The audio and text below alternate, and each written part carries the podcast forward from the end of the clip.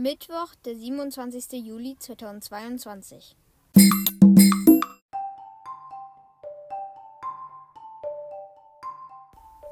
Hallo und herzlich willkommen zu einer neuen Folge von meinem Podcast.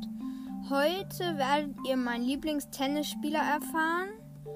Und ja, habt viel Spaß dabei.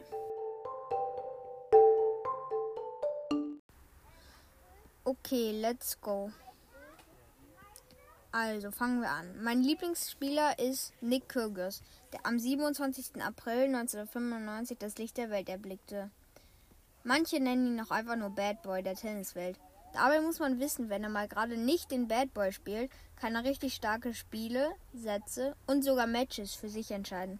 Zum Beispiel wurde er letztens Vizemeister der Wimbledon Championships in London. Er verlor gegen Titelverteidiger Novak Djokovic im Finale 6-4, 3-6, 4-6, 6-7 in Sätzen am 10. Juli 2022. Kommen wir nun zu den Doppelerfolgen. Dieses Jahr gewann er am 29. Januar mit seinem Landsmann Tanasi Kokinakis im Australienfinale, also bei den Australian Open, zwei Australier gegen zwei Australier. In den Weg stellten sich Matthew Apton und Max Purcell. Es war ein glattes 7-5, 6-4.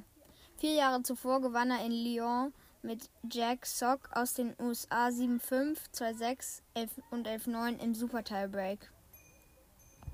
Okay. Ja, kommen wir nun zu den fünf Fun Facts. Fun Facts.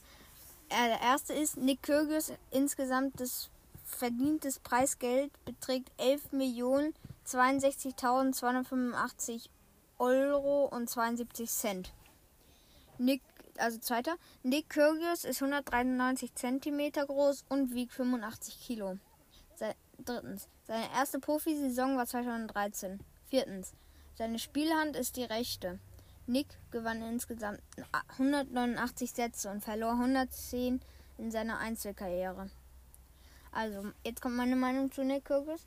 Also manchmal kann er echt aufbrausend sein weil ähm, er hat schon viele Geldstrafen und Verwarnungen bekommen dafür, dass er seinen, seinen Schläger zerschmetterte und manche Leute anspuckte und beschimpfte und so weiter. Und einmal hat er sogar ein Mädchen einen Ball gegen den Kopf geschossen, aber er hat sie, er musste immer was zahlen und hat sich auch dafür entschieden, in die Sportpsychiatrie oder Psychologen, irgendwie sowas zu gehen, damit äh, ihm geholfen wird, nicht mehr so auszurasten.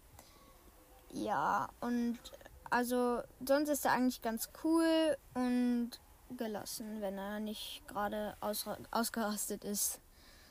Ich hoffe, die Folge hat euch gefallen. Ciao.